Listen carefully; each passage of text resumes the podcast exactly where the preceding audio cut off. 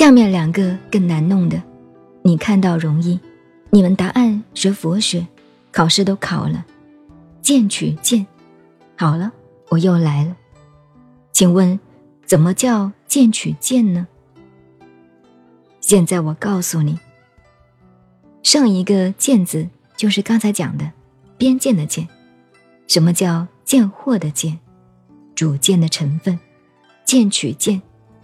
譬如你学了佛，我学了唯识的，或者学密宗的，我学净土的，学禅的，这个见解把自己认为只有净土才对，只有禅宗才对，只有密宗才对，这个见解取捉的牢牢的，主观成见形成了，然后，哼，他们干什么？南普陀禅堂在打击参禅。喂，对不起，我不去。为什么？我学净土的。不行，我是学密宗的。或者你听到密宗的，那不去，那是男女双修的。见取见，那个成见抓得牢牢的，取就抓得很牢，这个见解很难破掉。所以你们打起坐来，有时候你以为出国出禅定到二禅定那么难呢？其实有时候任何一个人初学的，越初学越容易。刚刚学会盘腿上坐，那个境界已经到达了。可是呢，不会。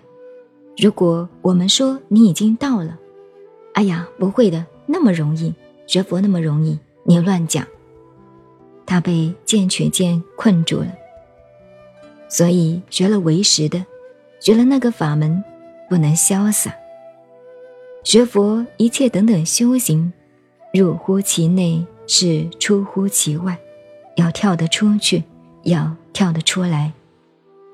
见取见是这个，所以你想看我们打坐，随时功夫不能进步，就是随时犯了。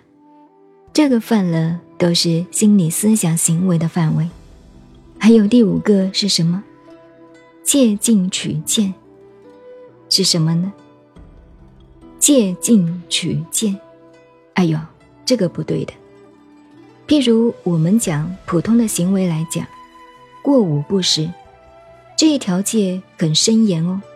你翻开佛教的历史看看，佛祖历代能载上面。历史上都有，梁武帝非常信佛，他是皇帝。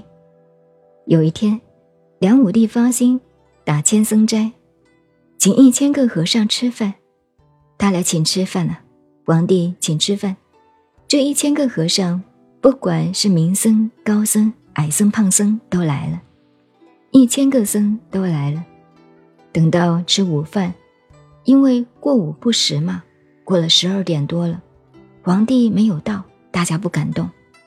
皇帝一到一点多了，过午了，要守戒怎么办呢？一位大师出来讲话了。皇帝是天子，代表天。皇帝刚到就是太阳刚当顶，吃饭了，就破了，借镜取见了，对不对？等于我每天都失食。我的失食有时候忙的时候，上午也失食了。人家说：“老师啊，吃食不是不吃恶鬼吃的吗？要夜里啊。”我说：“那一边是半夜，你要法界众生都吃到你的。美国那一边还是半夜呢，欧洲还是下半夜，一定说这里亮的，你只是施给我吃啊。这边亮，那边正是夜里。”时间哪有定的？